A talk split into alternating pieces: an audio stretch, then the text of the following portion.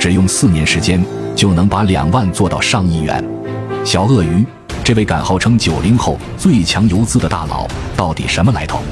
点赞收藏，今天带大家一起分析小鳄鱼的投资战法。小鳄鱼这个人背景有点神秘，有传言说他是佛山大佬廖国培的得意门生。二零一一年大学时期，小鳄鱼拿着两万块钱就进入了股市。到了一四年二月，他的资金就已经做到了两千万。一五年又遇上了大牛行情，资金规模直接突破了亿元大关。小鳄鱼现在仍活跃在一线，席位主要是南京大中庭和中金南京龙盘中路。而且小鳄鱼近期的经典操作也不少。第一枪，宋都股份，今年三月二号买入宋都股份一千五百万，第二天再买入两千万。连续吃了两个涨停，然后在三月十四号进行了减仓，卖掉了一千零三十一万，最后三月二十二号卖掉了剩下的两千五百二十一万。这一笔操作基本卖在了最高点，资金直接翻倍，一个字牛。第二枪南国置业，今年四月一号买入南国置业三千四百五十五万，第二天涨停，四月七号又加仓买入了四千二百五十五万。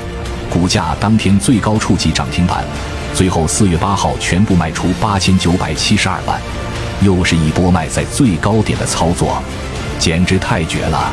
小鳄鱼的成功，除了有行情的配合，跟他自身的天赋和刻苦钻研也是分不开的。而且他的判断非常精准，不管对个股买卖点的把握，还是对加仓点位的把握，可以算得上出神入化了。而且小鳄鱼有一个最特别的点。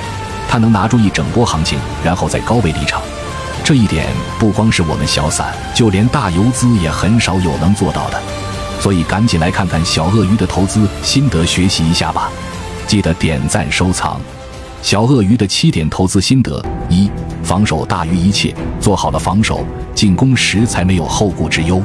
二、炒股就一个字，等，机会都是等出来的。三。短线交易一定要紧跟热点，热情在的地方就是最具赚钱效应的地方。四，控制力一定要强，感觉市场不行的时候就别瞎操作，要学会空仓。五，操作要果断，别拖泥带水。六，炒股基本靠势，把握好这个势，共振上涨，共振下跌。七，炒股不要跟别人比，战胜自己即可。收录小鳄鱼及四十多位一线游资语录心法干货。已整理到下方购物车。